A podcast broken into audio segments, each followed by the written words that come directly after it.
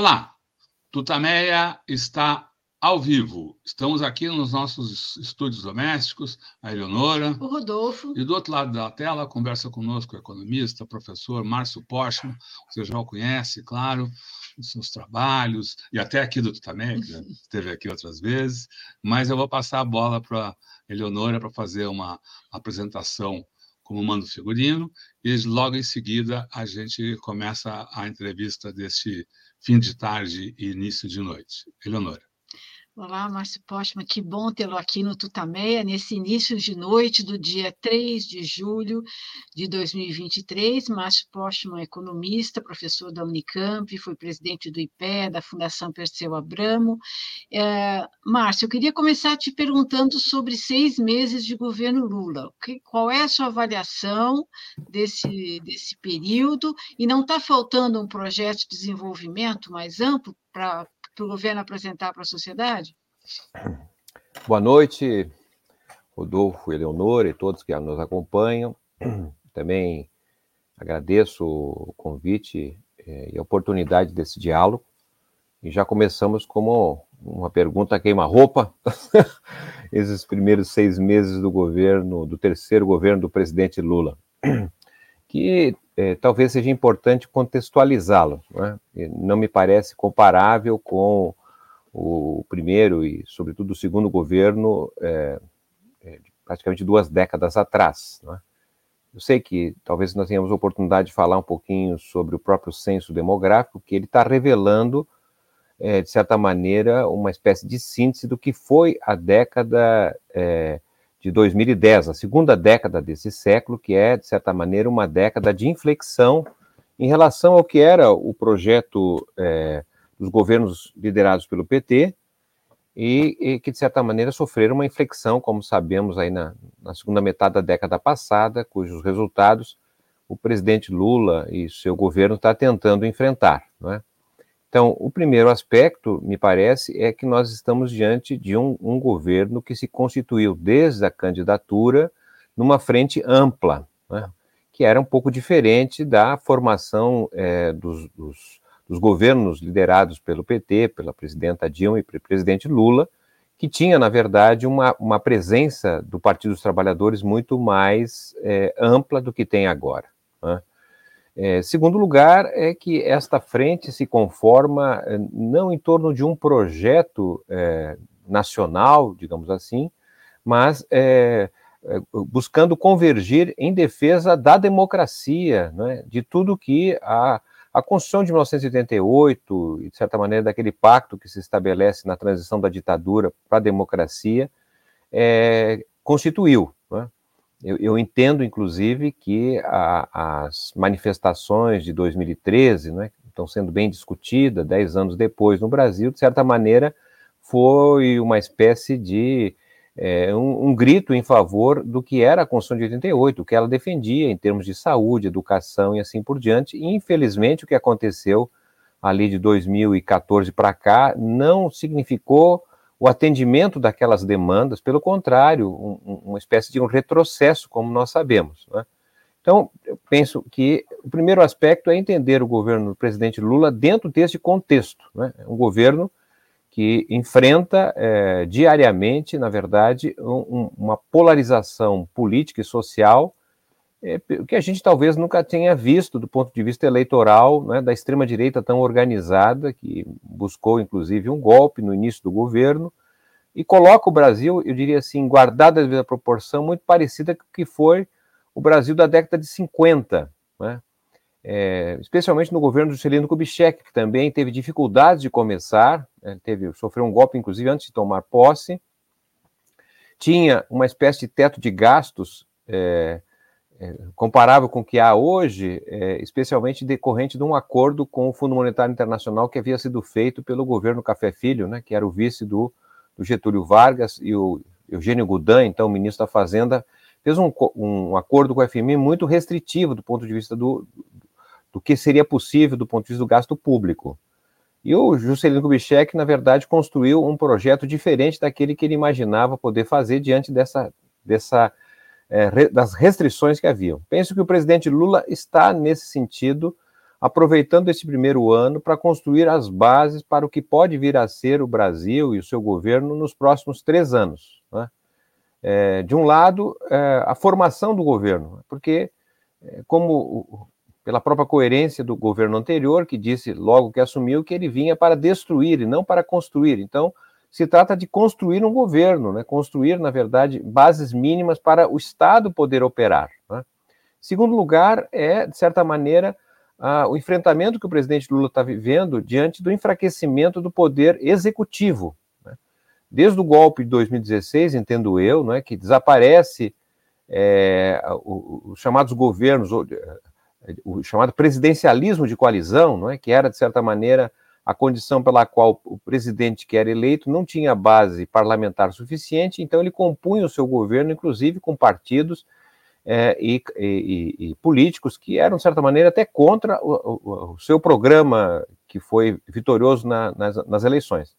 Penso que na situação atual, não é o que nós temos é uma espécie de parlamentarismo sem partidos, porque o, o peso do poder legislativo é muito forte porque ele se adonou, de certa maneira, do próprio orçamento. Né?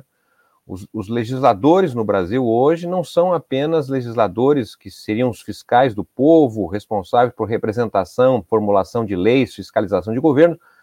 Em grande medida, os legisladores hoje são, na verdade, executores, gestores de políticas públicas, não é?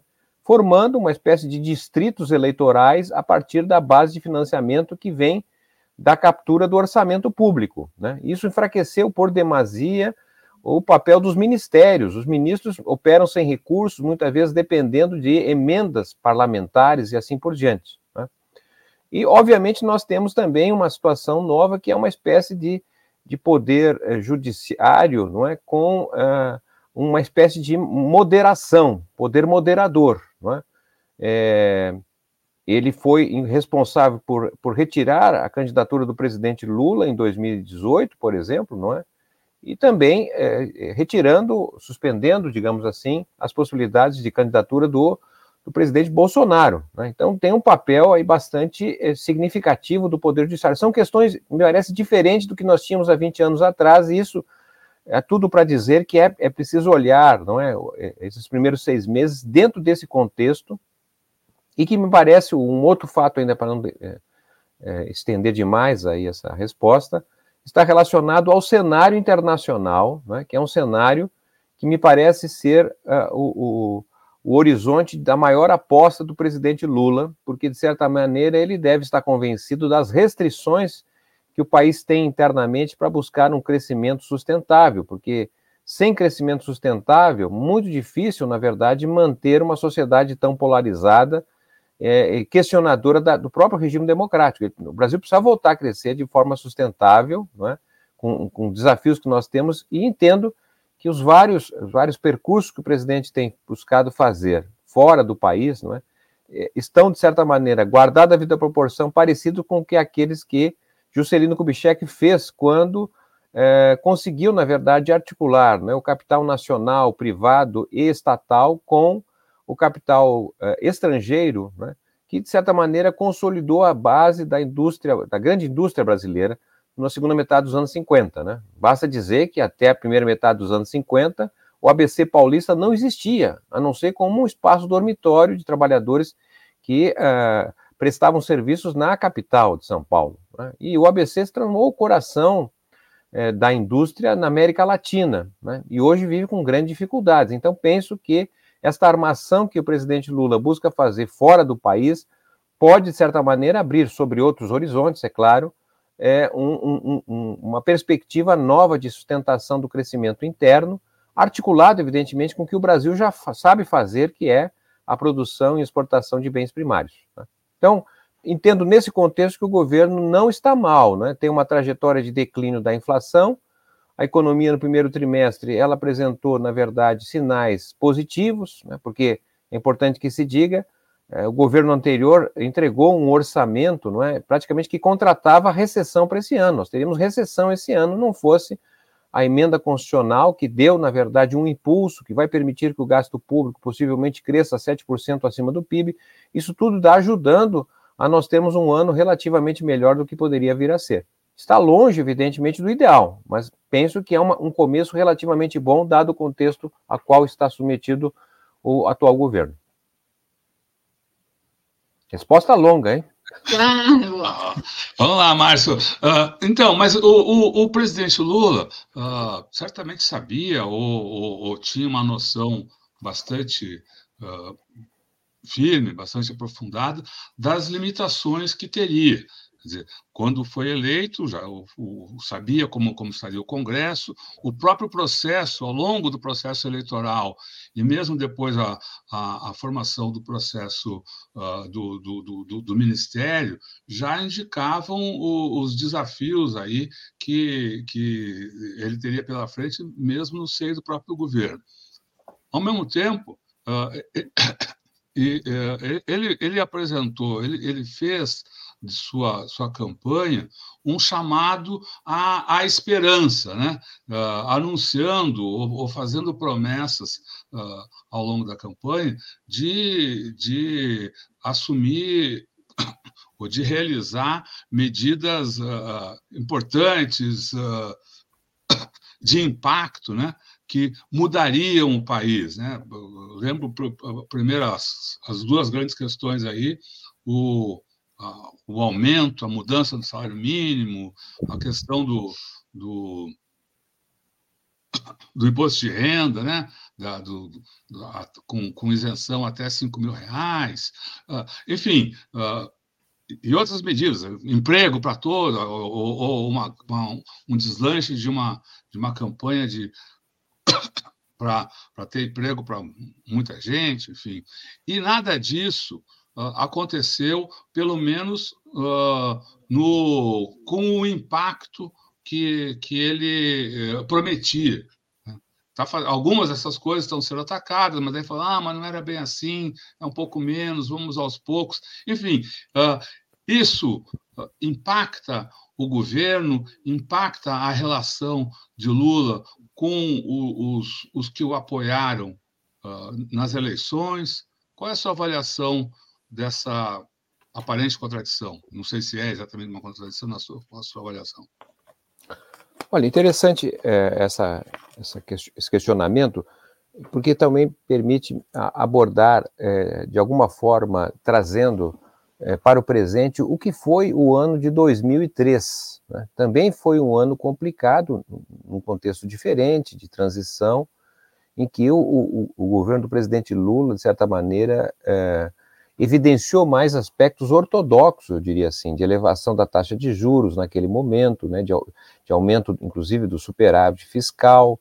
É, é uma tentativa de organizar um pouco a casa, mas que trouxe constrangimentos, inclusive, um, um, uma divisão é, no PT, não é? o PSOL, inclusive, é, é, surge justamente desse, desse momento complicado, da, da própria reforma da Previdência, daquele momento, etc. É, mas se imaginava que o percurso ali, as decisões tomadas em 2003 traza, é, trariam para o próprio PT e para a esquerda um prejuízo, pois é, a, as promessas de campanha não estariam resultando, é, digamos assim, num, num, apoio imaginado pelo próprio PT. Né? E, de fato, a, o desempenho da economia, ela atividade econômica cresceu menos que foi o ano de 2002. Né? Mas em 2004, a economia cresceu relativamente muito mais, né? e uh, o PT, digamos assim, colheu resultados uh, nas, nas eleições municipais, que foi basicamente uma, uma referência para toda a trajetória eleitoral municipal do PT. É o, é o período que ele teve maior quantidade de votos né, e, e vitórias importantíssimas em várias cidades. Perdeu São Paulo, é, diga-se passagem, mas o PT estava muito presente, eu diria assim, em regiões metropolitanas, ao contrário do que é hoje. O PT é um partido hoje mais vinculado a municípios pequenos, né? É, bem, então estou dizendo isso porque a impressão que muitas vezes se faz da leitura é que, como os resultados não são justamente aqueles esperados, logo de imediato, etc., que isso estaria talvez produzindo um, resultado é, não esperado para as eleições municipais, porque entendo que as eleições municipais são muito importantes para os próximos, os dois anos finais do governo, né? porque é um governo que não tem maioria no Congresso, não é? Tem as dificuldades no parlamento, tudo ali é muito complicado de ser acertado, decidido, é moroso, não é rápido, etc. Então, é preciso, de certa maneira, construir uma maioria que vá além da questão eleitoral. Né? Mas, para isso, é, é, o próprio governo vem tomando iniciativas com, com o objetivo de ampliar a, a, sua, a sua vinculação com a sociedade de forma mais institucionalizada. Né? A, a recriação daquele conselho é, com a sociedade civil me parece um passo nesse sentido. É? A tentativa de fazer é, uma discussão sobre o orçamento, o plano plurianual do, orçamento participativo, é outro elemento que busca justamente convergir com a sociedade em torno de questões que são é, estratégicas para o próprio governo. É, há iniciativas importantes, inclusive no campo é, popular e sindical, não é? a necessidade de recuperar a importância dos sindicatos, que foram muito atacados nos governos anteriores.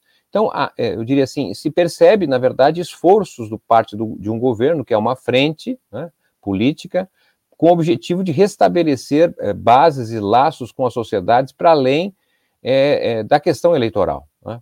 E eu, eu, entendo que nós estamos preparando de alguma forma a possibilidade de ter uma situação econômica melhor no ano que vem, com uma inflação muito baixa, com uma economia crescendo um pouco mais, inclusive com a, a desaceleração da população, quer dizer, é, é possível ter ganhos de produtividade, etc., que se espera é, possivelmente ter um resultado eleitoral bastante exitoso, né, que fortalecesse o governo nessa, na reta final dos dois últimos anos, então, penso que há uma estratégia de médio e longo prazo, não é? e que não se, não se pode, digamos assim, avaliar um governo apenas e tão somente pelas decisões de curto prazo, se nós não considerarmos que é um governo em movimento, que tem idas e vindas, é claro, mas está deixando um rastro. Dizer, a, a, política de salário mínimo é algo bastante importante, mesmo que o resultado em termos reais nesse ano tenha sido relativamente pequeno, mas enfim, houve ganho real, algo que não acontecia anteriormente. Né? Se nós olharmos, inclusive, as informações que o Ministério do Trabalho tem divulgado a respeito da evolução do emprego formal, né, emprego assalariado com carteira assinada, na verdade, o emprego que nós estamos gerando, que tem saldo positivo, inclusive, não é? mas é um emprego até dois salários mínimos. Né? Acima de dois salários mínimos, inclusive, há redução em termos de saldo, em termos de abertura e fechamento de vagas. Né? Então, é um país basicamente associado atualmente em baixos salários. Né? Então, o, salário, o, valor do salário mínimo é, é, muito importante porque ele chega a uma parcela significativa da classe trabalhadora. Né? E há outros elementos, no caso do trabalho, aí, que é, possivelmente dependerão de legislações próprias para tentar reorganizar minimamente a classe trabalhadora num, numa, num projeto, eu diria assim, de nação. Não é, não é um projeto de classe social. É? Isso é uma coisa sempre do Brasil é sempre, eu entendo assim, resgatando aqui o Antônio Cândido, né, que ele dizia que é, projeto de nação é, de certa maneira, uma perspectiva de classe média, né, é, porque poderia ser um projeto de classe social, da classe trabalhadora, enfim, mas não é, é, é uma tentativa de reinserir o país no mundo em novas bases, né, porque a forma com que nós nos inserimos na globalização, não é, está, na verdade, forjando um, um, país que nós hoje conhecemos melhor e sabemos as dificuldades. O país precisa mudar de rumo, é? mas isso precisa ser feito é, de uma forma comedida, cuidadosa. Há a perspectiva de uma reindustrialização do país, uma nova conexão é, com o exterior. Penso que a, os passos estão sendo dados, embora os resultados não sejam efetivos nesse momento. Márcio, na sua primeira resposta, você fez comparações entre o momento de agora e o governo Juscelino Kubitschek, que, aproveitando as bases construídas pelo Getúlio, proporcionou um salto, especialmente na industrialização, ABC e tudo que a gente conhece, a indústria automobilística e da construção de Brasília e tudo mais. É, aquele momento, né, meio pós, meio da Guerra Fria, né, muitos falam desse desenvolvimento é, sob convite, ou, enfim, um desenvolvimento que o Brasil aproveitou num contexto internacional. Hoje a gente está vivendo uma situação totalmente diferente, né, com a ascensão da China, tem uma guerra na Europa, é, os Estados Unidos é, perdem, de alguma maneira, a sua a, a sua importância relativa, embora, claro, seja um, é a maior economia do mundo. Qual é o espaço do Brasil nesse cenário para ter um desenvolvimento que realmente possa gerar distribuição de renda, possa construir com alguma autonomia o futuro brasileiro? Olha, é, eu sempre, do ponto de vista histórico, eu, eu, sempre procuro entender, no caso brasileiro, não é, a posição é, mais geral é, dos produtores rurais, né, dos nossos agricultores e, sobretudo, dos exportadores, porque eles, de certa maneira, antecipam um sentido de Brasil. Né. Foi isso, na verdade, durante a, desde a chegada de Dom João VI no Brasil, com a chamada abertura dos portos aos ingleses, né, e que rapidamente aqui o que se produzia, que estava submetido ao chamado exclusivismo metropolitano, só se podia vender para a metrópole Portugal, e quando se libera isso, há um rápido deslocamento para a Inglaterra. Né? E, de certa maneira, a trajetória que o Brasil vai perseguir, já com a independência em 1822, né? até eh, basicamente 1914, a Primeira Grande Guerra Mundial, aí são 100 anos que o Brasil cola na Inglaterra e colou, na verdade, como um país primário exportador, né? em que a gente vai entrando na era industrial, trazendo bens industriais através das importações é, e isso, obviamente, vai gerando um país muito desigual, porque a, a, capacidade de importar produtos industriais da Inglaterra e de outros países que vão se industrializando, inclusive os Estados Unidos, não é? a nossa capacidade é muito limitada, porque a gente importa de acordo com, a, com as exportações. E justamente por isso que, na verdade, vai gerando um padrão de consumo que o Celso Furtado destacava, de eh, imitação dos ricos para ricos. Não é?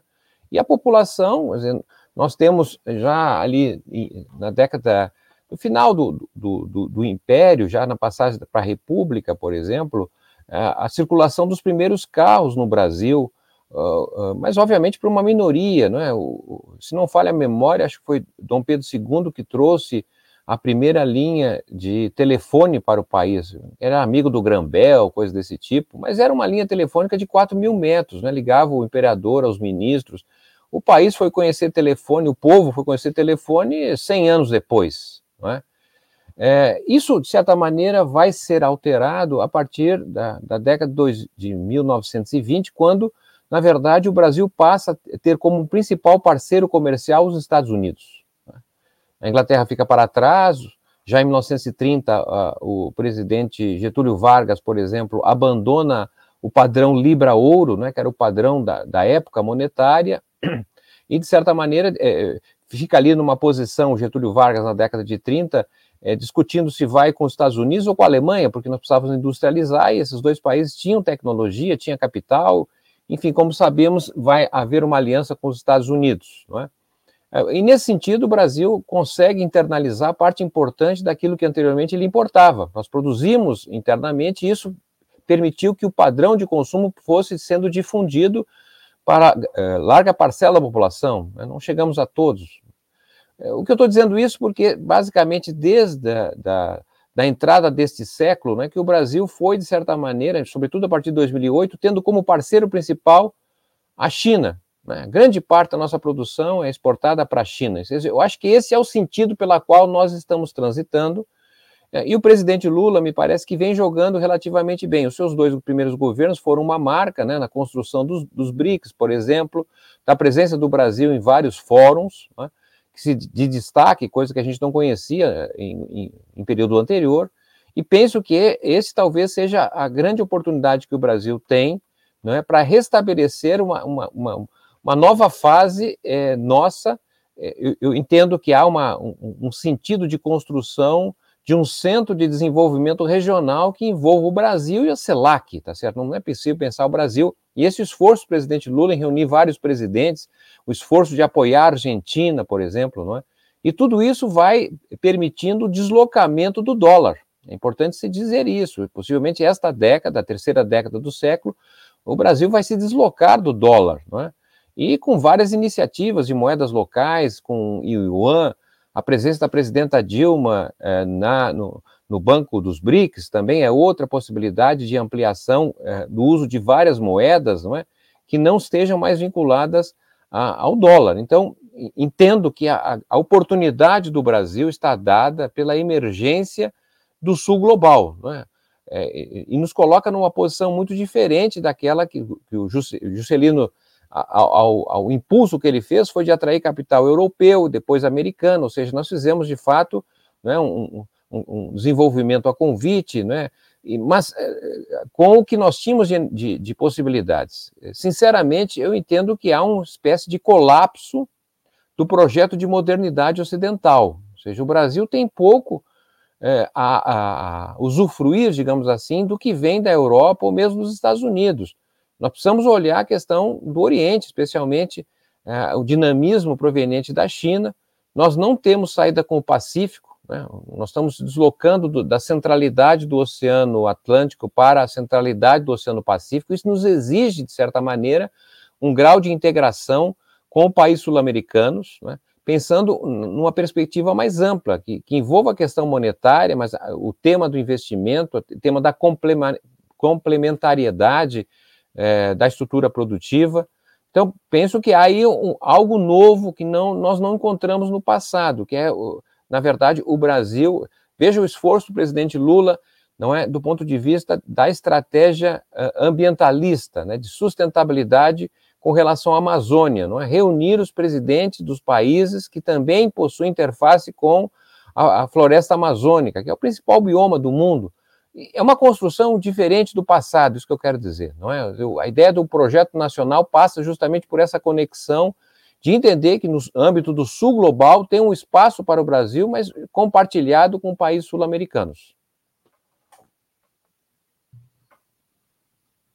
Uh, de fato, Márcio, acho que é, é, na, é na área, é, é, é, no seu discurso sobre as relações internacionais, sobre a geopolítica uh, e sobre o papel do Brasil nesse, nesse mundo em conformação, né, que ele, o, o que também é uma, é uma avaliação uh, política, é onde Lula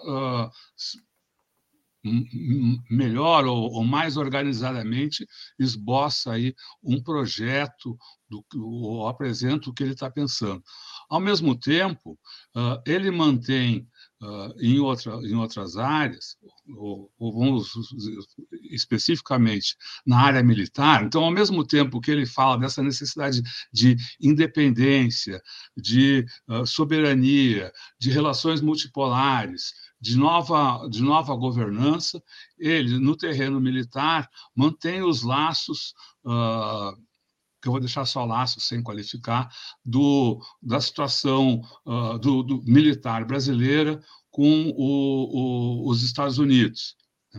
Uh, não está mantido o escritório de Washington, continua uh, o, Brasil continua ah, na, submisso na, como, como um, um subalterno na, na, área militar sul dos Estados Unidos, e, e tem, se uh, tem, se, tem se falado de, de, de até uh, via participar de iniciativas uh, não semelhantes, não, não, não, não no terreno militar como a do, a do Haiti, como a do Haiti, mas ainda no Haiti com com um sentido mais humanitário.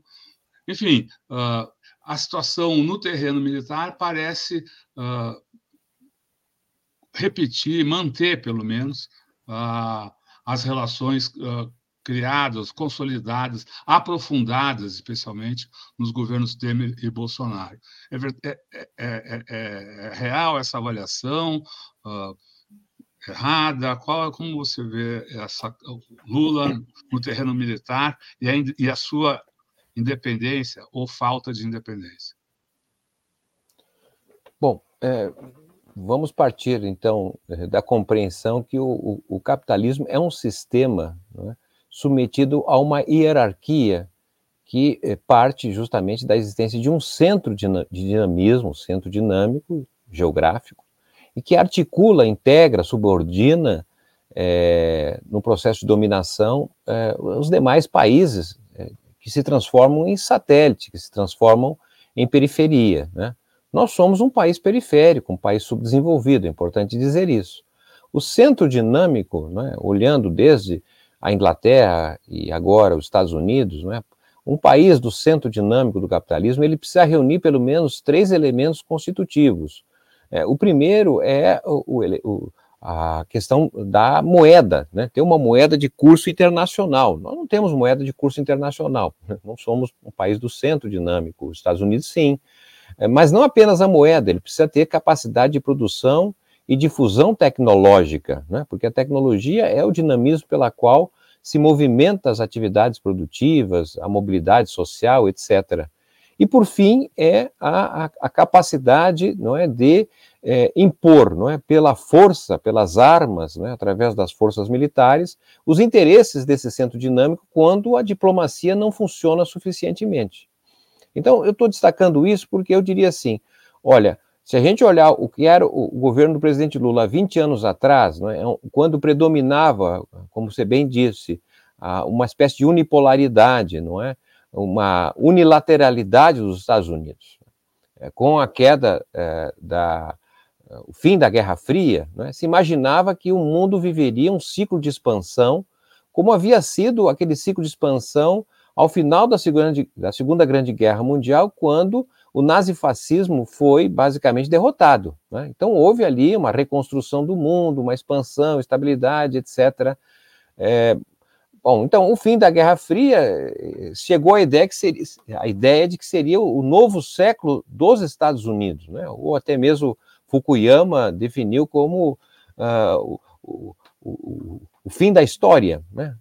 Ora, é, então foram, há 20 anos atrás, era muito difícil fazer algo fora desta, desta métrica, e já hoje isso não é mais verdadeiro. Não é? Os Estados Unidos têm problemas é, do ponto de vista tecnológico, ou seja, a China é, que, que se apresenta como um país é, centralmente planejado, um país socialista, diferente do modelo soviético, diga-se de passagem, mas vem utilizando os mesmos caminhos que o capitalismo gera para ganhar via competitividade em vários setores. Ou seja, os Estados Unidos já não é mais o que fora há 20 anos atrás. É um país com sérios problemas de desindustrialização, de desindustrialização, problemas sérios de infraestrutura, etc.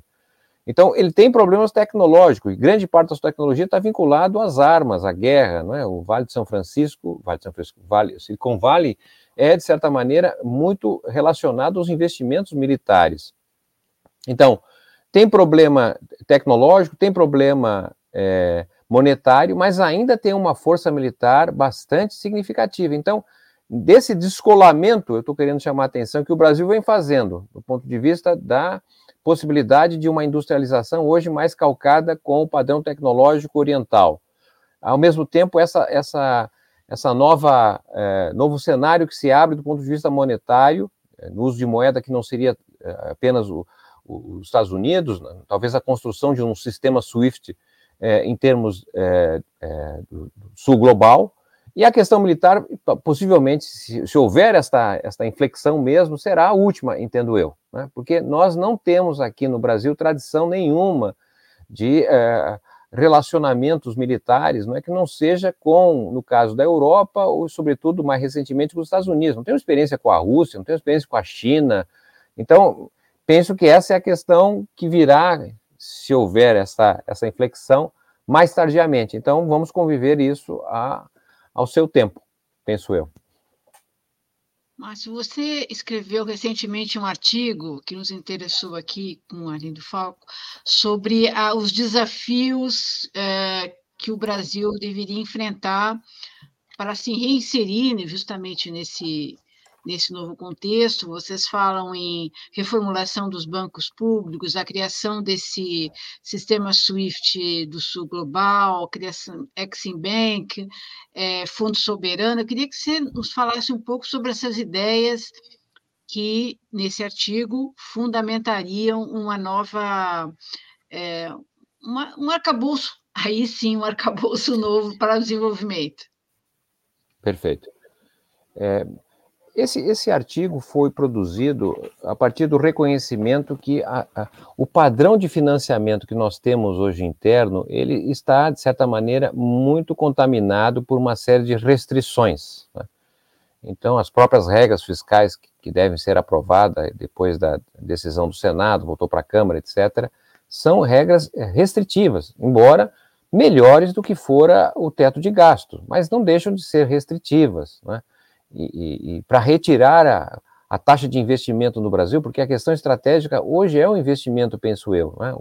Os dois governos do presidente Lula tiveram a sabedoria de, de aproveitar o chamado ciclo de expansão das commodities, sobretudo chinesas. Né? Nós tivemos um salto nas exportações e o Brasil fez algo uh, inédito na, na, história republicana, que foi construir as reservas externas. Né? O Brasil tem uma reserva externa, nós desconhecemos, as gerações uh, mais recentes desconhecem uma, o que é uma crise de balanço-pagamento, né? como, por exemplo, a, Argentina está vivendo. Nós vivemos uma estabilidade, isso aí é um ativo muito importante de parte do Brasil. Né?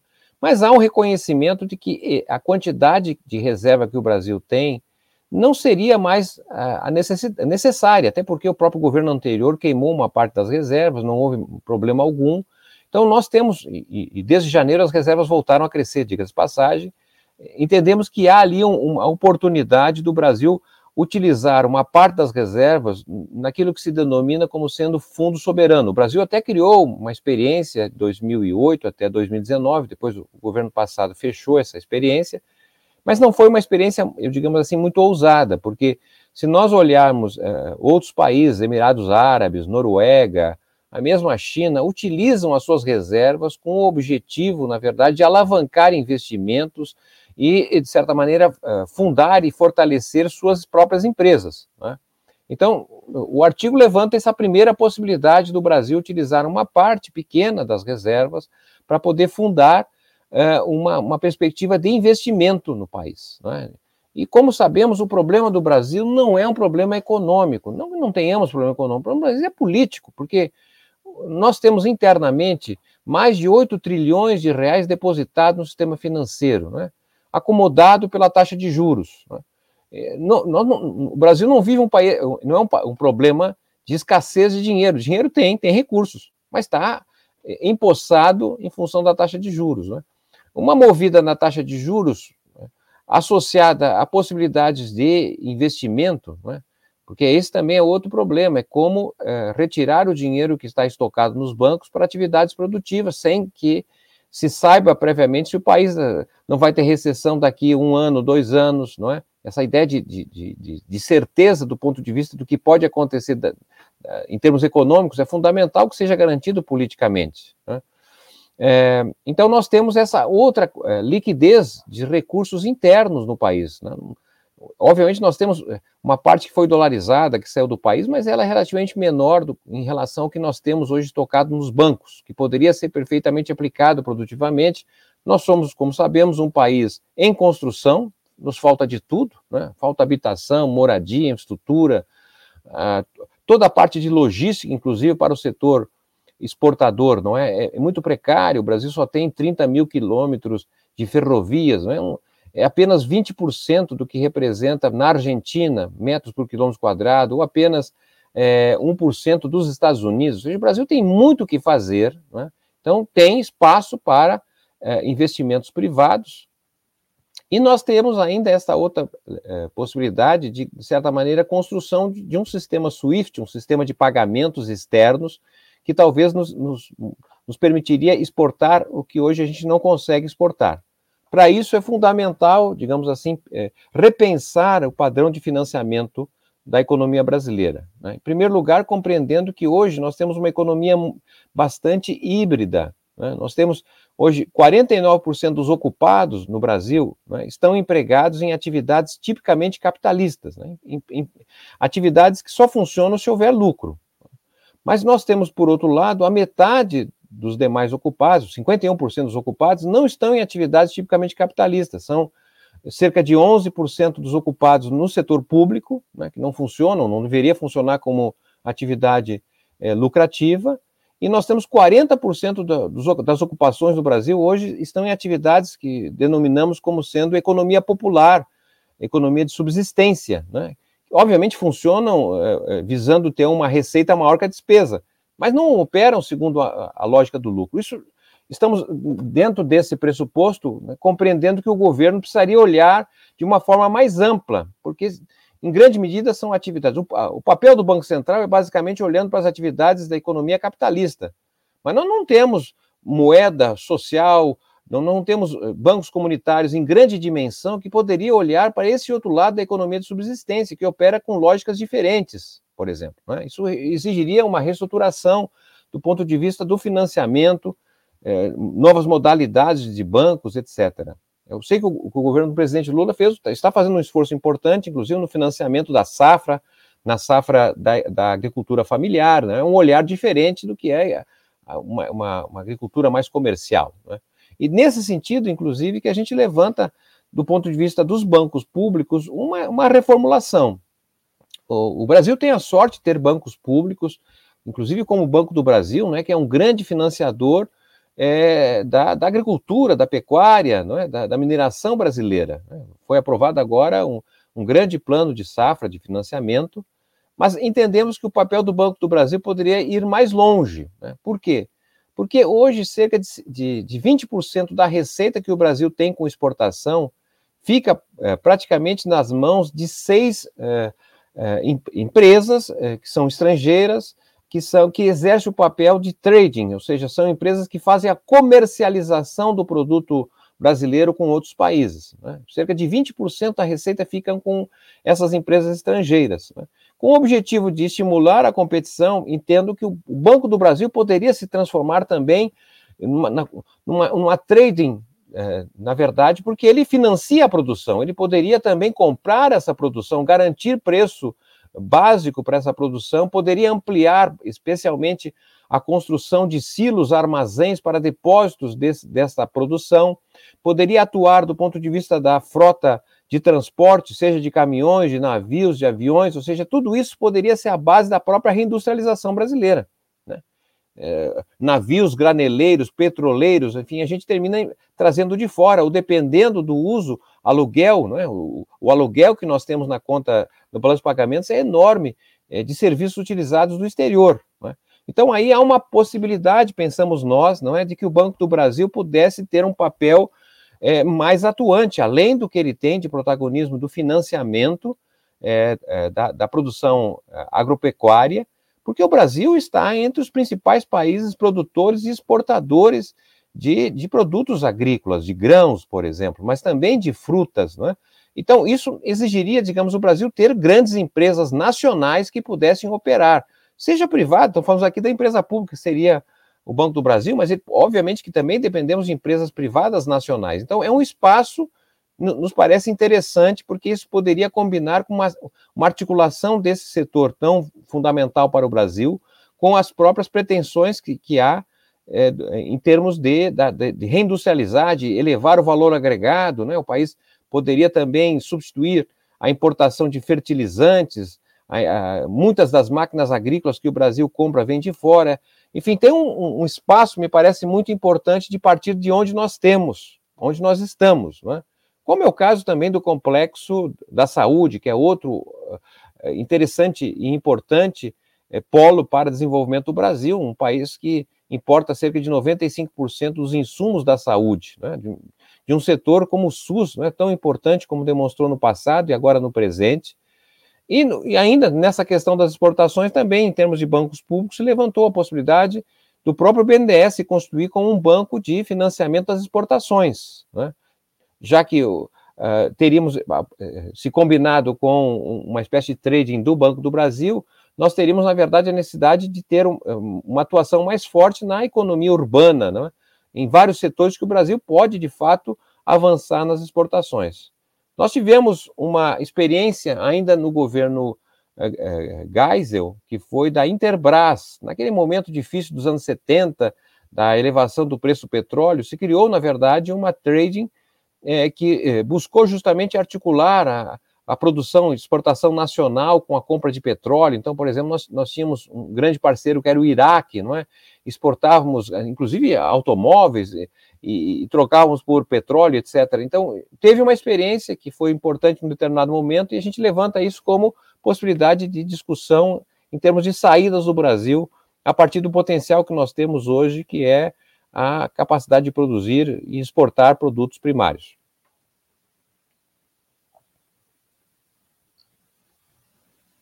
Legal. Acho que eu só vou, vou voltar, você falou aí das, das, questões, da questão política.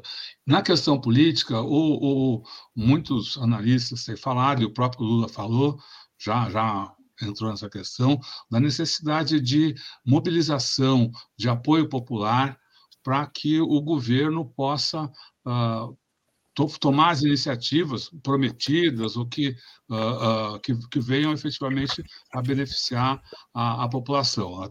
Quando da quando do lançamento do plano safra para a agricultura familiar, Lula foi explícito nisso. Né? Precisamos que você se mobilize para que não aconteça, uh, precisamos para que não aconteça o que houve, o que aconteceu uh, com a presidenta Dilma.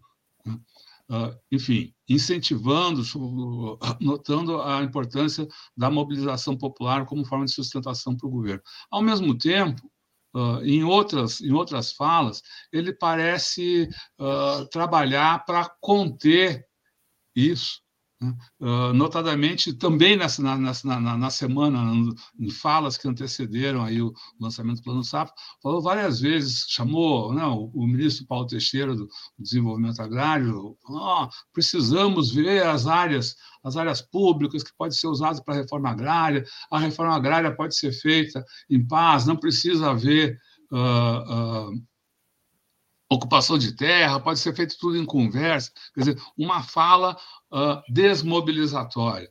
Uh, enfim, há essa contradição, você vê também essa contradição, ou, ou, acha que ele trabalha sempre numa mesma linha? Qual a sua avaliação do, do, da ação e do, do, do pensamento de Lula nesse terreno, terreno da mobilização popular, da organização popular?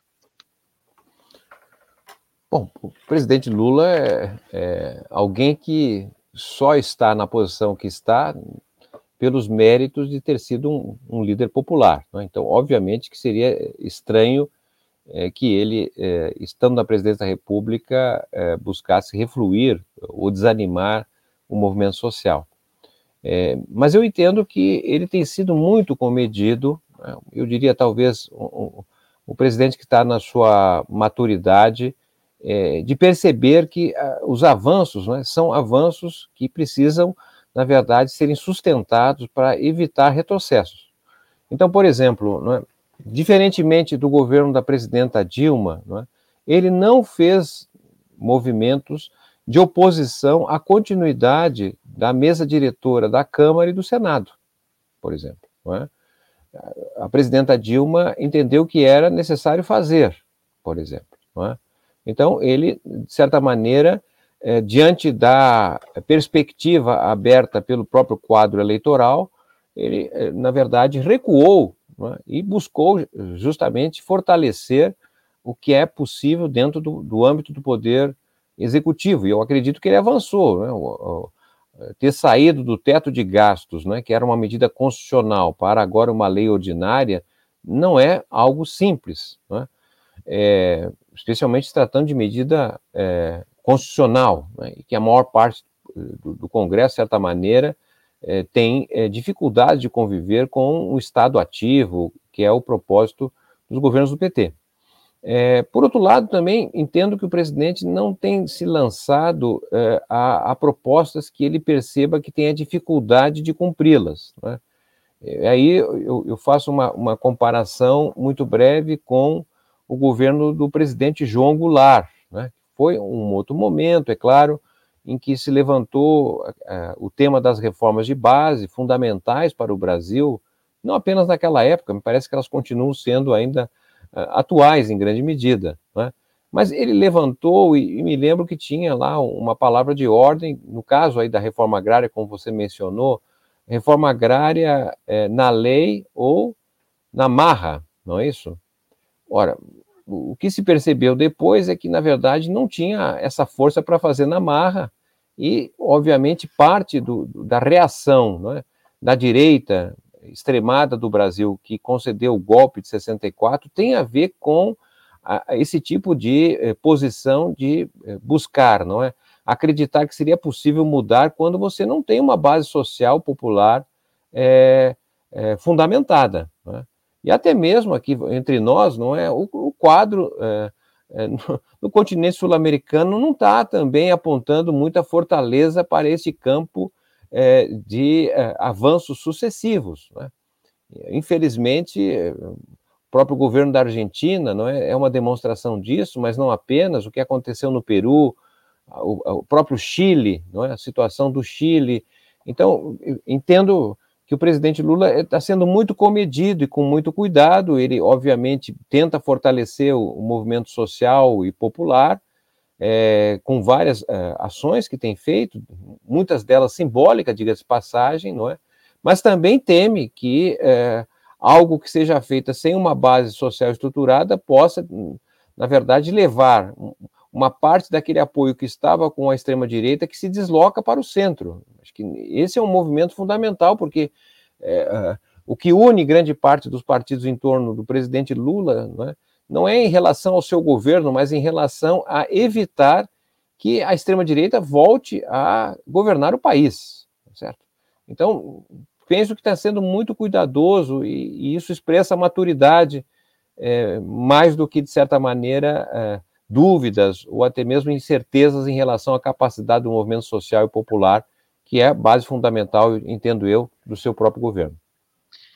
Márcio, o que, que você nos diria sobre a adesão do empresariado, de parcelas de empresariado, a um projeto como que você descreveu há pouco, né, de criação de tradings, de organização do chamado agronegócio, da exportação de matérias-primas, em fazendo com que os resultados né, desse, dessa produção ficassem mais no Brasil, independente das, de forma independente da, das trades internacionais que abocanham uma parcela. Estou pensando agora também na mineração.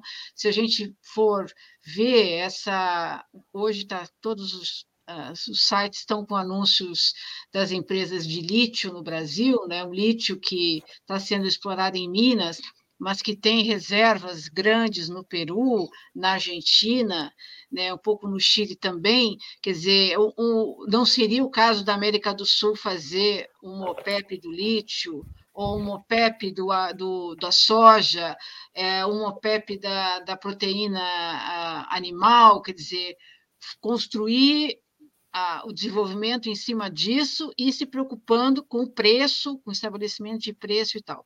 Isso tudo seria uma reviravolta no cenário econômico, mas exigiria uma adesão do empresariado a um projeto desse tipo. Como é que você enxerga essa possibilidade de adesão? Lembrando que o próprio golpe que derrubou a Dilma, é, de certa forma, ele representou segundo várias análises, uma, uma, uma posição de covardia da elite brasileira em relação à projeção que o Brasil tinha alcançado é, é, nos, naqueles, naqueles anos. A, a, elite brasileira poderá aderir a um projeto como você descreve e até ampliá-lo para outras áreas, dando mais renda local, né, mas se dissociando, de certa forma, de interesses estrangeiros? Bom, é, eu, eu, percebo que o, o, presidente Lula tem feito um esforço, digamos assim, para separar, é, é, digamos, dentro é, de uma convergência, é, vou usar o termo aqui, burguesa, né, uma convergência do andar de cima da sociedade entre aqueles que é, se articulam, dependem basicamente da valorização do estoque da riqueza velha. Né? Eram anteriormente empresários que tinham base em fábricas, etc., e por várias razões terminaram desistindo da atividade e passaram a viver, é, na verdade, da valorização desse estoque de riqueza que foi depositado no sistema financeiro. É, separar justamente de outro lado que tem sido justamente a, a parte é, crescente é, de, uma, de uma burguesia é constituída a partir da, da produção é, e articulação externa, né, que tem a ver com a forma com que o Brasil é, se inseriu na globalização. Né, nós, nós, participamos da globalização, mas, na verdade, como ofertantes de produtos primários. Né. Nós temos diante de uma divisão internacional do trabalho que separa países que produzem bens e, e serviços digitais e exportam em grande medida, e dos demais países que não conseguem produzir. Não é? E são, portanto, importadores. Né? eu estou falando aqui olhando para a tela do meu computador, não é que não é produzido no Brasil, né? O celular não é produzido no Brasil, são, são bens digitais é? que o Brasil não produz.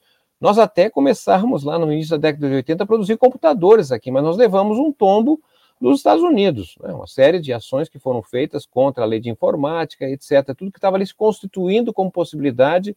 Aqui onde é que eu moro, região de Campinas, era uma espécie de Silicon Valley aqui do Brasil, porque tinha uma articulação com grandes centros de, de pesquisa, né, formação de, de, de mão de obra, é, articulação com empresas, etc. Isso se perdeu né, com a ideia de que nós alcançaríamos a modernidade pela abertura comercial. Bom, então o que eu estou querendo chamar a atenção é que ah, há é, essa, essa possibilidade é, que estamos vivendo agora de alterar a nossa posição, porque é, relativa. Nós somos hoje um, nós somos o quarto maior mercado consumidor do mundo de bens e serviços digitais.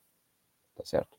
E a gente só consegue comprar, ou seja, o povo brasileiro tem celular, né, é, porque, na verdade, o Brasil exporta em grande quantidade, porque há, são as divisas das exportações de produtos primários que pagam as importações que são da indústria de transformação, que são dos bens digitais e dos serviços. Então, é, nós precisamos fazer uma transição nesse sentido de buscar internalizar parte do que a gente produz fora. E grande parte do que a gente produz fora, grande parte que a gente importa de fora, vem da China. Então, tem aí um desenho, me parece importante, de uma negociação a ser feita que, o, que não interessa ao Brasil ser apenas exportador de produtos primários, tá certo? Agora, o Brasil tem que dizer para a China o que, que, ele quer produzir internamente, porque não é a China que vai dizer para nós, tá certo? Isso é uma questão nacional, isso é um projeto do país, o que, que nós queremos produzir aqui.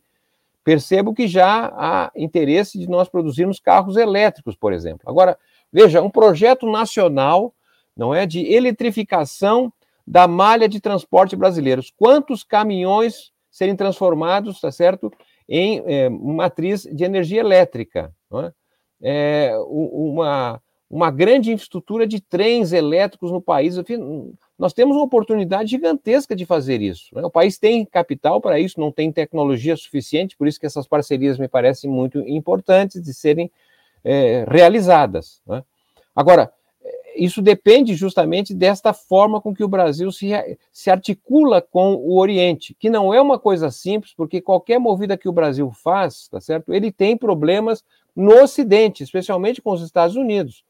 E não vamos esquecer que os Estados Unidos tiveram um papel muito importante é, na própria aprovação né, é, da eleição do presidente Lula, tá certo? É, porque, obviamente, que o, o lado de lá gostaria de que não houvesse esse apoio. Ele, ele houve, imediatamente após a declaração da, do resultado eleitoral, não é? Presidentes do, do Ocidente, Estados Unidos, Europa, etc., manifestaram seu apoio à democracia brasileira. Então não é algo que seja simples fazer essa mudança. Entendo até que o presidente Lula tem feito discursos bastante ousados não é, em determinadas localidades e que ele, de certa maneira, vai emergindo como um líder é, do sul global, que tem visões distintas, independentes, mas também pode ter parcerias, identificações com, com os Estados Unidos e assim por diante. Então, é algo que ele vai fazendo de forma muito pro, pro, programática. É? Eu penso que a reunião de agosto, né, do, dos, dos BRICS e possíveis novos ingressantes, apontará um rumo diferente, digamos, da perspectiva que está colocada até agora, é?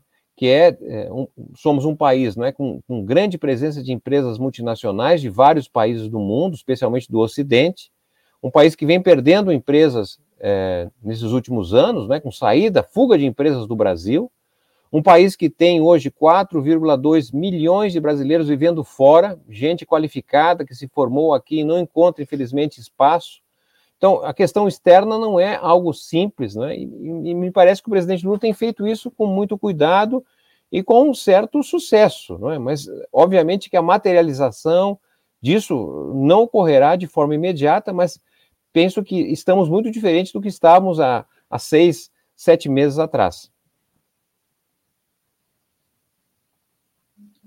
Uh, Márcio, o projeto, o projeto, as ideias que você apresentou, estava naquele artigo e que foram trazidas aqui agora, estão tendo um apelo aqui é, junto ao público que está nos acompanhando, e, e, até gerando uma certa angústia aqui que a Zilda Araújo expressa. Eu vou trazer a pergunta dela aqui.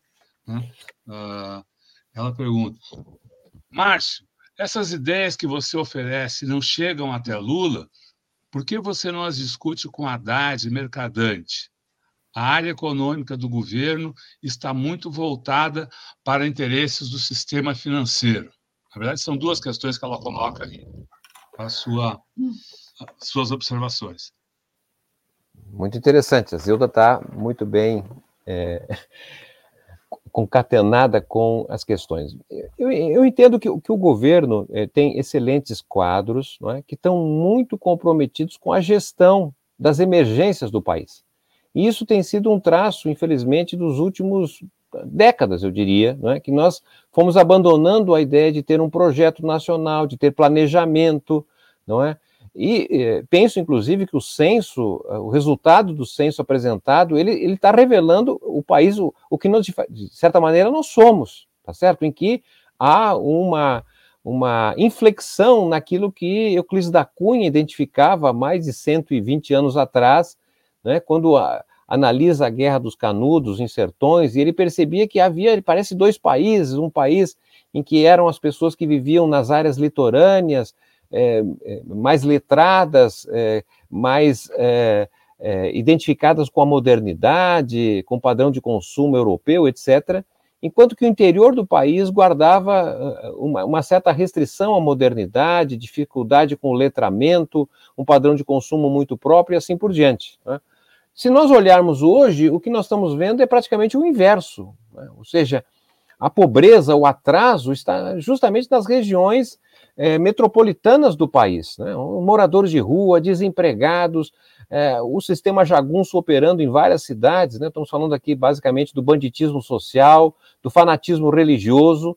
Né? Isso tudo está contaminando a parte que era anteriormente industrial, que era a parte moderna e se envelheceu está empobrecida. E a parte mais moderna do Brasil está no interior. Né? O censo eh, mostra justamente essa interiorização. Né? Então, estou dizendo isso, que o censo é uma fotografia, mas quem está à frente do governo, de certa maneira, está muito comprometido com uma espécie de pronto-socorro, porque todo dia tem esfaqueamento, atropelamento, tem, tem que lidar com as exigências das emergências. É? E talvez eh, o que esteja é, sendo elaborado que a gente não tenha conhecimento, que não foi publicizado, até porque não é uma coisa simples, é justamente essa perspectiva de médio e longo prazo, né? Esse, esse, pra, esse caminho de para onde nós vamos é, conduzir o país. É, e nesse sentido que a pergunta da Zilda vem, ou seja, nós estamos numa fase que precisamos reconstituir, entendo eu, o debate público no Brasil. Né? O debate público foi se apequenando né? Cada um foi se entrecheirando nas suas verdades e há uma polarização que produz muita energia e quase nenhuma luz. Né? Ou seja, eu aqui vou revelar que quando eu ainda estava na graduação, isso lá no início dos anos de 1980, não era muito comum no Brasil haver debates, inclusive livros, estudos sobre o que seria o Brasil no ano 2000, né? 20 anos depois, o que se imaginava do Brasil. Havia sempre essa, essa curiosidade, é, debates com visões distintas, ou seja, era um Brasil que tinha uma perspectiva de futuro. E nós estamos vindo de um período que praticamente se cancela o futuro. Não se sabe. O que vai ser o Brasil em 2030? Tá certo? Em 2040, numa fase em que a população está reduzindo em termos absolutos, algo inédito na história do país. Né? sem um país com baixíssima demografia, inclusive, eh, densidade demográfica, melhor dizendo, né? um país continental. Ou seja, temos que discutir questões estruturais. Então, nesse sentido, é, a, a, a, reelaboração do debate público, não é? em que as pessoas, de certa maneira, vão com o pensamento aberto, não com as suas ideias é, já previamente definidas. Então, é um debate de surdos. Então, por isso que eu entendo o meu papel, o meu papel, junto com outros, é claro, né, é oferecer reflexão, oferecer possibilidades de saída, alternativas, não necessariamente são as melhores ou as, as mais verdadeiras, mas se está pensando para além das emergências. Não é?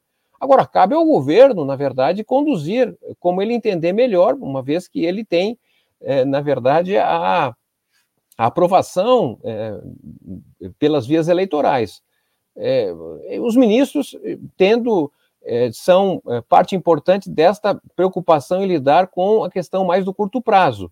E quem sabe ideias que se, se consiga formular né, em espaço como esse que você está nos oferecendo, né, que são as, as redes sociais também, espaços públicos, possamos, na verdade, condicionar a conformação de uma maioria política que olhe o Brasil para o médio e longo prazo, saindo um pouco das nossas certezas do curtíssimo prazo, que são cada vez mais incertas, penso eu. Márcio, você presidiu o IPE há muito tempo. O que, que, mais te surpreendeu no censo? E eu queria que você nos dissesse se você concordaria com a discussão de implantar no Brasil uma política de estímulo à natalidade e de apoio à migração, como nos sugeriu aqui o professor Luiz Felipe de Alencastro. O que, que te surpreendeu? E o Brasil precisa pensar em mais população, em mais nascimentos? Então, esse, esse dado de desaceleração do crescimento da população brasileira, ele não me parece novidade. Né? A gente está acompanhando mais tempo, tem o próprio censo de 2010 já apontava cidades que haviam perdido população. Né? É, assim, de forma simplificada, eu diria assim, o Brasil hoje pode ser dividido em três tipos de municípios. Né? Nós temos os municípios é, decadentes, municípios que perdem população, por exemplo, tem baixa capacidade de produção, o PIB eh, tem crescimento negativo, utilizando os dados do IBGE, do PIB por município, por exemplo. É? Isso são cerca de 15% dos municípios brasileiros vivem um quadro de decadência inegável. Depois nós temos alguma coisa como 40% dos municípios, que são os municípios de regiões metropolitanas, por exemplo, municípios que estão praticamente parados no tempo. Né? Não, a população cresce muito pouco, a atividade econômica tem um certo dinamismo, é muito mais puxado pelos serviços, eram regiões de base industrial, sofreu desindustrialização. E nós temos é, alguma coisa como 35% dos municípios, que são municípios que equivalem a uma espécie de dinamismo chinês, que cresce 6, 7% ao ano. São quase enclaves econômicos, são cidades agrárias que têm um potencial de produção é, vinculada ao exterior, né? É um outro Brasil nesse sentido. Né? É, então, a, a, a, o que me parece é, importante é, é que o, o, censo, de certa maneira, ele, ele, foi revelado uma parte apenas, vai ser revelado mais, mais informações, mas ele está, de certa maneira, consolidando esta realidade de um país, uma espécie de desintegração. Tá certo? Em que país, dinam... Oi? país em desintegração? Desintegração, porque nós tínhamos até os anos 80, não é? Um, um, uma economia, um sistema econômico que era complexo, articulado e integrado regionalmente. Ou seja, produzia em São Paulo, vendia para as diferentes eh, regiões, eh, comprava insumos, tá certo? Bem, hoje o que eu quero dizer é o seguinte: a, a, a expansão né, da, da, produção de gado de corte no Mato Grosso, né, dizer, não, não vamos, nós somos, já somos um país que tem mais cabeça de bovinos do que a população. 11 estados brasileiros já têm mais é, rebanho bovino do que, do que brasileiros. Né? É, você está passando o Twitter aí. É, então, é, mas a expansão de um determinado estado, de, uma, de várias cidades, não puxam o, o, a expansão brasileira. Isso que eu quero chamar de desintegração do ponto de vista regional. Né?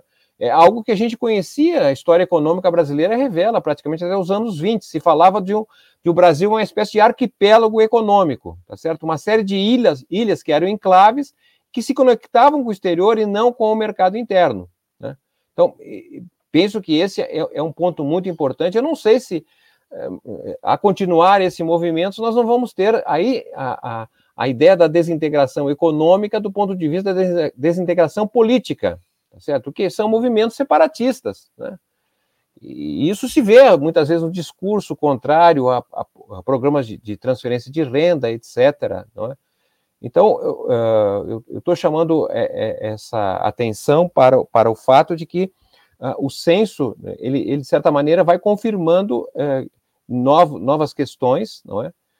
e que, de certa maneira, ele, ele precisa ser eh, considerado e analisado pelo, pelos, pelos governos estaduais, governos municipais, o governo federal, ele não poderia passar em brancas nuvens, né? Penso até que está se dando muito valor para os problemas que uh, ocorreram, e todo censo tem problemas, né? Eu quero aqui validar e parabenizar o IBGE toda a, a, equipe, porque eles conseguiram produzir um censo em condições talvez das mais difíceis que ocorreram em outros momentos. Né? E é, precisamos olhar esse censo como um, um, um, possível novo centro de debate do país. Né? Esse é o país que temos e precisamos saber para onde vamos, né? se, se, é razoável o que está acontecendo no Brasil, se, se nós devemos ter mais população. Eu penso que pelo tamanho continental do Brasil, não é? É muito estranho nós praticamente termos nesse século de 2021 é? uma população paralisada ou até decrescendo, segundo as projeções passadas, certamente estão subestimadas. A partir da década de 40 nós teríamos uma redução absoluta do, do número de brasileiros, é? especialmente também pelo fato que nós estamos tendo a saída de brasileiros aqui para o exterior. É? Então, eh, uma nova política demográfica, eu penso que valeria a pena ser recuperada, discutida, há experiências internacionais, não é? E, essa questão da, da, inflexão demográfica não é um problema só brasileiro.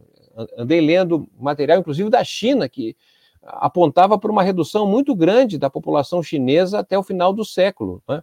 E o Brasil sempre foi um país que absorveu é, gente do mundo todo. Né? No, no século XIX, a população brasileira foi multiplicada por cinco vezes. É, no século XX, a população foi multiplicada por 10 vezes. Né? E hoje estamos nessa realidade, quer dizer, um país que tem cada vez crianças menos estudantes, né? algo que não se discute no Brasil. O Brasil, por exemplo, é o, o, o, país que mais fecha escola no mundo. Cerca de 50 mil escolas foram fechadas no Brasil é, neste, nesse século, tá certo? Porque é cada vez menor crianças é, que se colocam para escolas, né? As escolas estão universalizadas do ponto de vista do acesso, é, e os, os, nossos prefeitos é, decidiram, na verdade, com uma, uma, uma, decisão econômica, não é fechar escolas e concentrar os alunos em determinadas localidades. Eu, eu, nem sei se isso é razoável, não é a minha área, mas talvez nós teríamos condições com menos alunos, não é, com mais professores, oferecer um, um ensino de melhor qualidade, um ensino em tempo integral. Então, são questões, me parece, muito importantes para deixar apenas os prefeitos tomar decisão, isso é uma estratégia nacional. Né? E precisaríamos saber por que, que na verdade, a população, é, ou, especialmente as mulheres, estão tendo menos filhos. É uma decisão racional de não ter mais filhos? É, são problemas de natureza econômica? É? Quem tem filho sabe o que isso representa, é? com quem o filho pode ficar. Tem creche pra, adequada para as pessoas, tá certo? E há várias possibilidades, inclusive alguns países que aumentaram a população a partir de políticas demográficas positivas, né? Mas é um debate complexo, é, mas importante que seja feito, porque não sei se nós deveríamos nos acomodar a esta ideia de que o Brasil vai reduzir a população e ponto final. Penso que nós temos muito ainda o que fazer.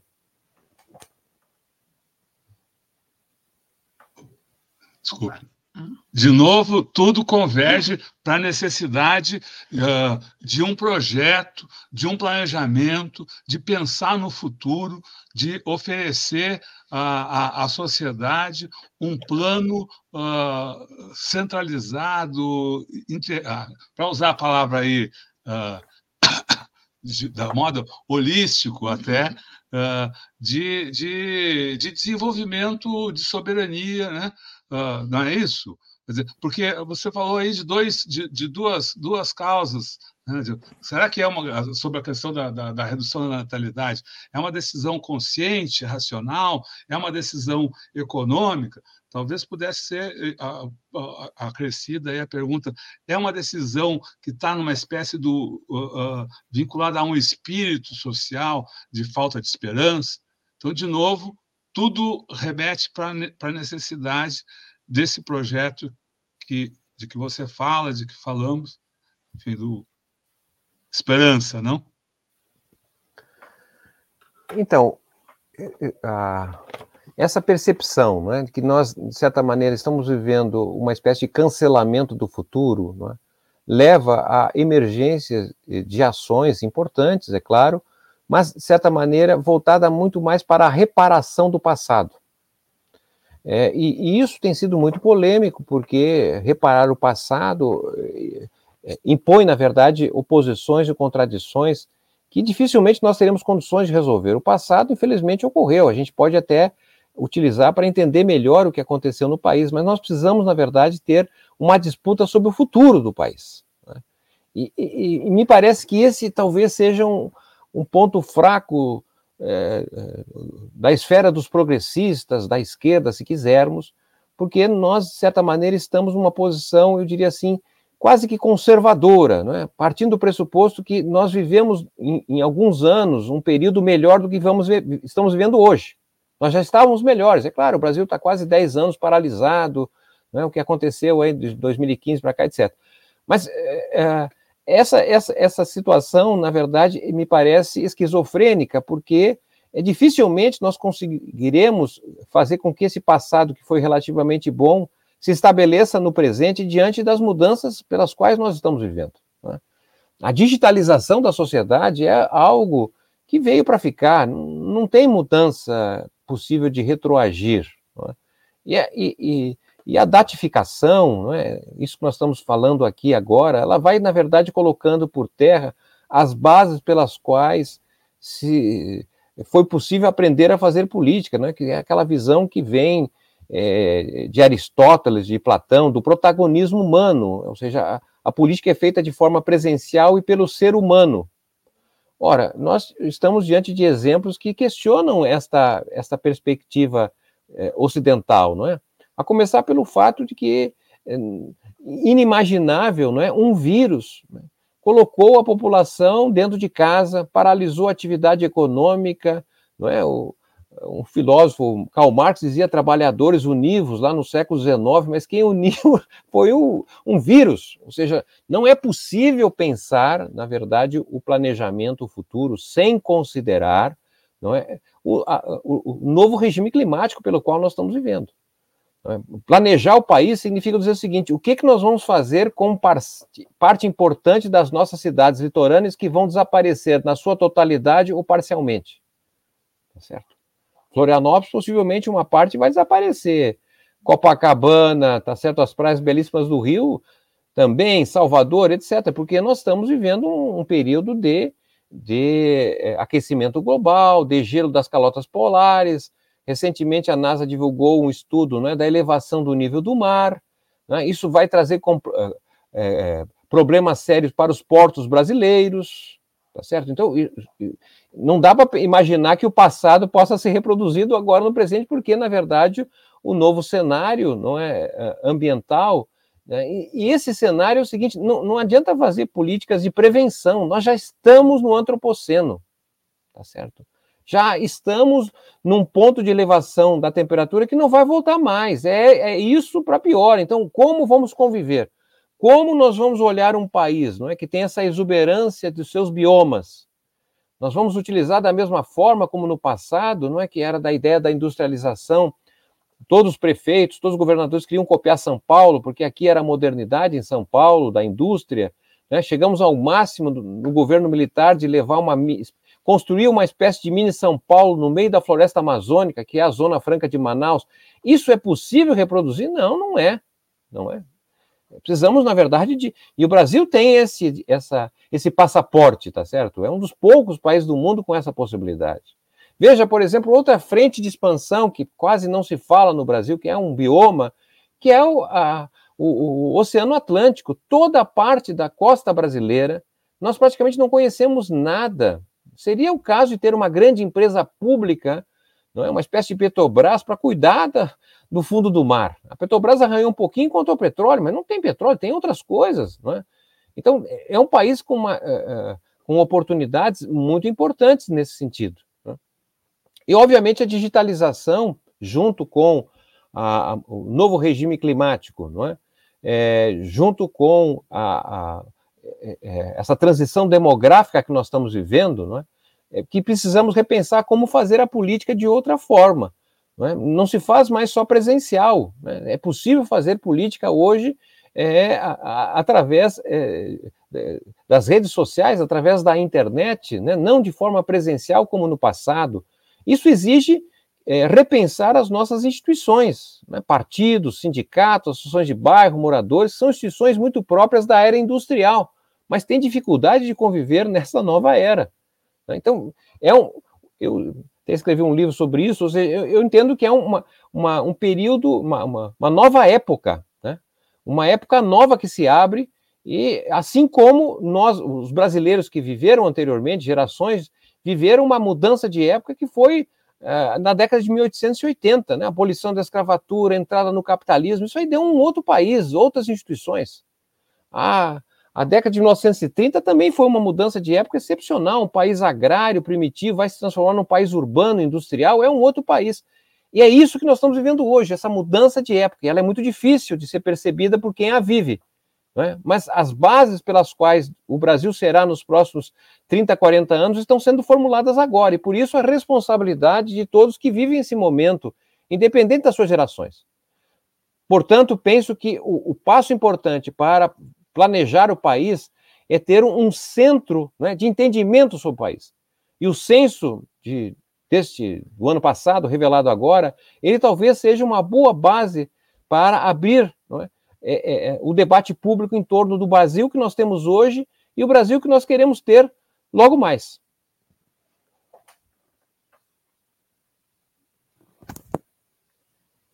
Uhum. Então, uh, além disso, desculpa, eu não sei como é que você está de tempo, mas a, a conversa está muito boa aqui. Pelo menos eu, tô, eu ainda tenho um monte de perguntas aqui, mas a gente vai, vai, vai reduzir. Eu só queria ainda, uh, nesse terreno, já que você, fala, você entrou aí na, na questão do. Como se precisa mudar, como a própria sociedade precisa mudar o pensamento. Uh, na, na, acho que foi na nossa. Não, não foi na última, foi na, na penúltima entrevista.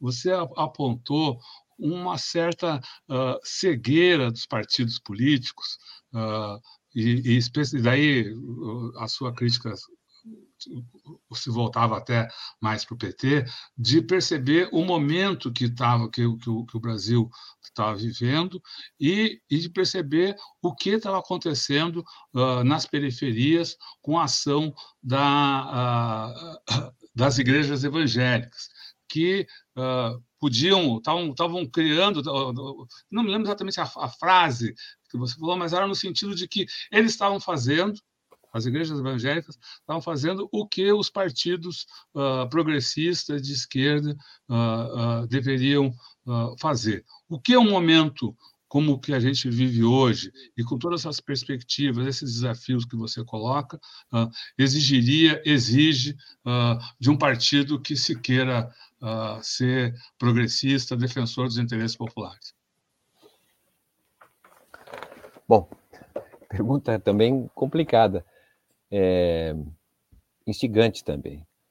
Bem, eu, eu, entendo que nós estamos muito associados não é, a, a, ao entender a política como sendo a política como um espaço parlamentar, eleitoral. E por isso esse apelo, inclusive, que tem sido feito de lideranças do movimento social e popular se transformarem em candidatos e ir para o parlamento, né? como se, na verdade, as transformações possíveis para o país passassem pelo parlamento. Claro que passa, é? mas ele não é a fonte principal dessas transformações, até porque se a gente, lembrando aí que do, da, da década de 1880, não é, o, a queda do império, não é? o fim da abolição, etc., passaram pelo parlamento, mas obviamente que isso expressou um, um, um, movimento dentro da sociedade muito mais rico. A campanha pela escravidão no Brasil durou pelo menos 20 anos, entre 1868 e 1888. Um movimento, na verdade, que, que, que demorou tempo, mas com um engajamento da sociedade importante. O principal movimento popular do Brasil no século XIX foi a campanha da escravidão. Não é? É óbvio que o sonho dos abolicionistas não era simplesmente a soltura dos escravos, né? era um projeto maior de sociedade, não é? de construção de uma, de uma classe camponesa de, de negros e miscigenados, não é? era através da república a instalação e universalização do acesso ao ensino, era, na verdade, construção de condições de produção no campo, etc. Mas isso, como sabemos, a correlação de forças não permitiu, mas havia um projeto ali. Havia também, na, entendo eu, na Revolução de 1930, é, o projeto dos tenentistas, não é, que tinha mais de 10 anos de iniciativa, de lutas, não é, da, da, da, das, das, campanhas eh, que ocorreram ali anteriormente.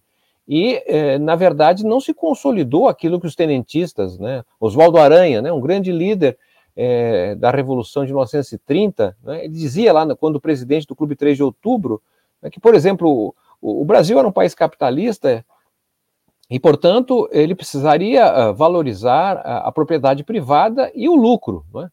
Mas no caso da propriedade privada, é, é, precisaria pagar imposto, porque, é, desculpe, precisaria exercer a função social, a propriedade da terra. Se não tivesse função social, não havia garantia de ser, de fato, valorizado a propriedade privada. E no caso do lucro também, o lucro precisa ser validado, mas só pagar imposto, tá certo?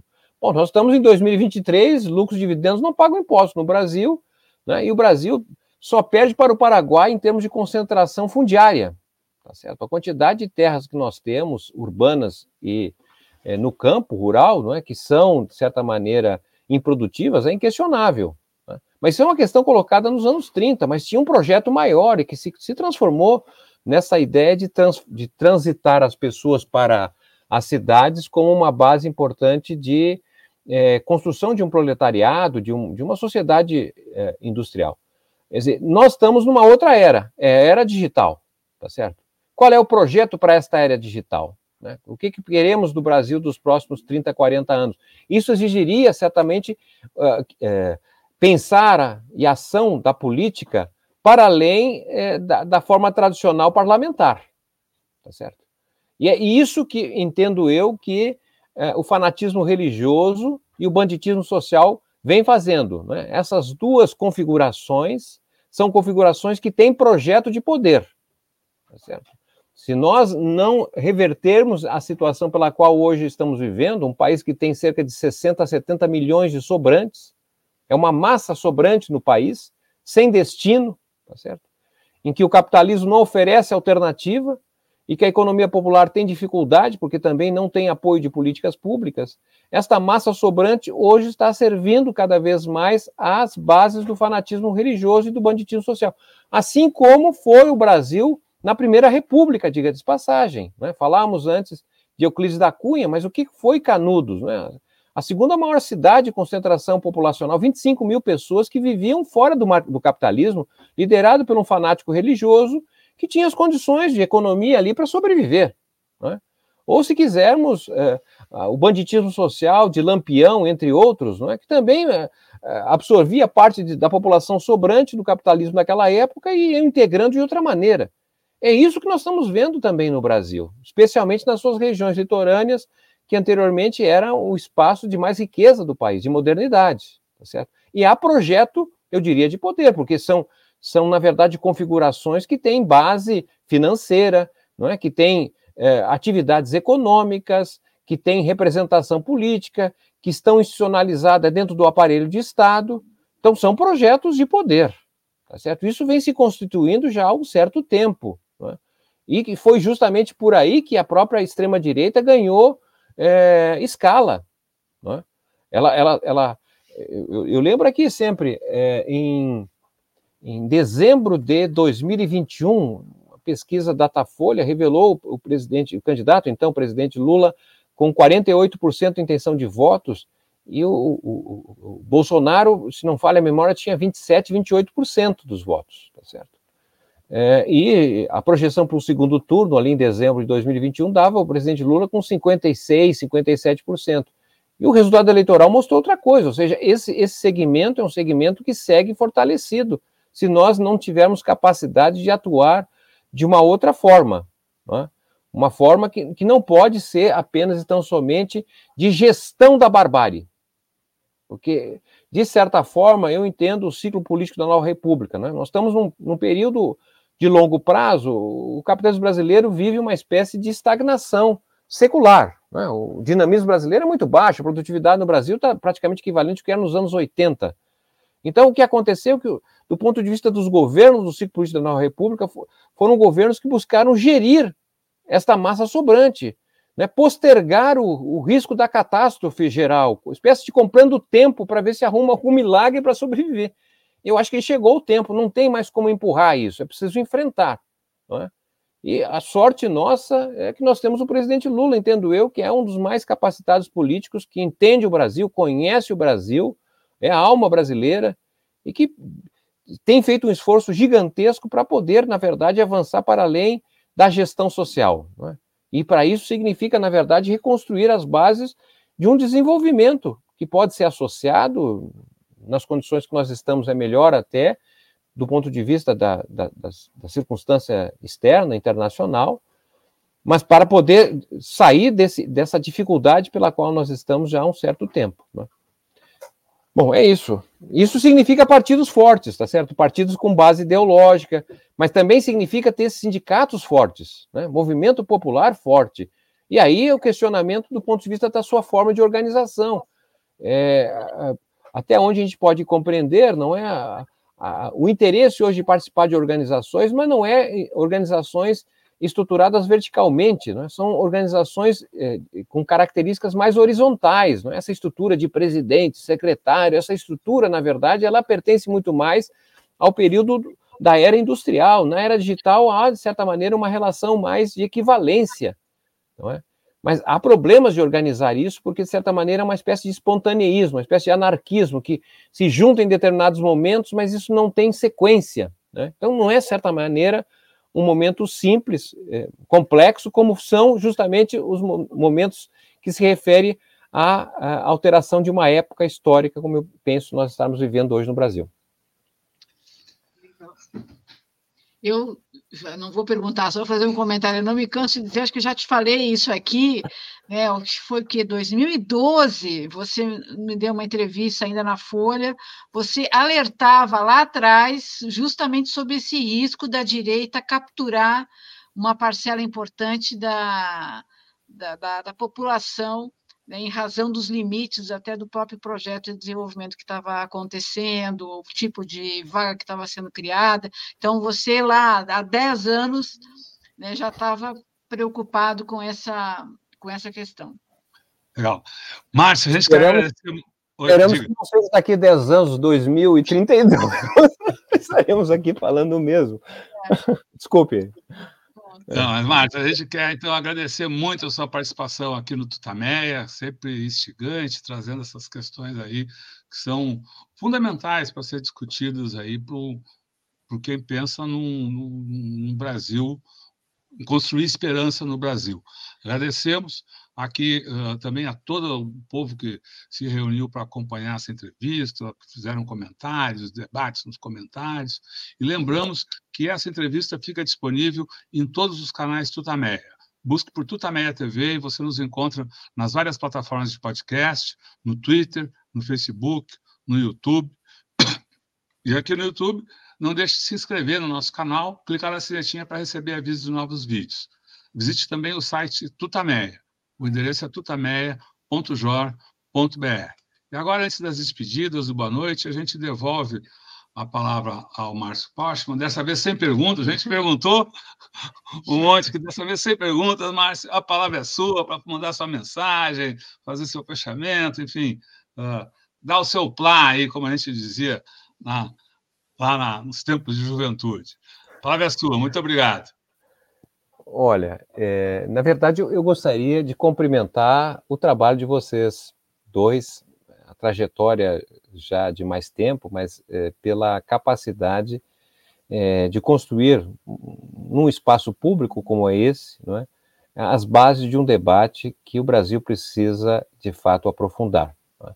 Infelizmente, olhando o Brasil como um todo, percebo que há uma espécie de apequena, apequenamento é, da discussão do Brasil, e, e isso, é, de certa maneira, é, um, uma expressão de uma espécie de decadência que o país vive, né, em vários âmbitos, né, não apenas nessa discussão econômico-política, mas também no espaço cultural. Né, mas isso eu não acredito que não revela o Brasil na sua totalidade. É, e por isso, esse esforço que vocês dois fazem né, para trazer diferentes visões que se complementam, mas também se opõem, é algo que nós precisamos levar em termos nacionais. Eu estou convicto que a saída pela qual o Brasil pode é, é, se desenvolver é a saída é, pela via democrática, e a democracia pressupõe capacidade de ouvir, muitas vezes, mais do que falar. Né? E as perguntas que aqui foram feitas são perguntas, na realidade, que muitas vezes já têm até a resposta, e esta é a qualidade de quem sabe fazer perguntas Não é? Porque quem não sabe fazer pergunta dificilmente vai chegar a alguma resposta. Obviamente que as minhas respostas estão longe de ser perfeitas, não sou dono da verdade, mas entendo que a, a, a nosso papel, não é como, como, como professor universitário, é, é, é justamente contribuir para que as ideias possam, de certa maneira, é, contaminar as pessoas, já que as ideias não mudam a realidade, são as pessoas que mudam a realidade, mas se as pessoas mudarem a sua forma de, de, de ver e agir, possivelmente a mudança da realidade será mais fácil no nosso país. Muito obrigado, boa noite, boa semana. Seguimos juntos. Legal, muito obrigada. Obrigado, Márcio. Tchau, tchau. Tchau, tchau Márcio. Boa, boa, noite. Boa noite, pessoal. Boa noite. Tchau.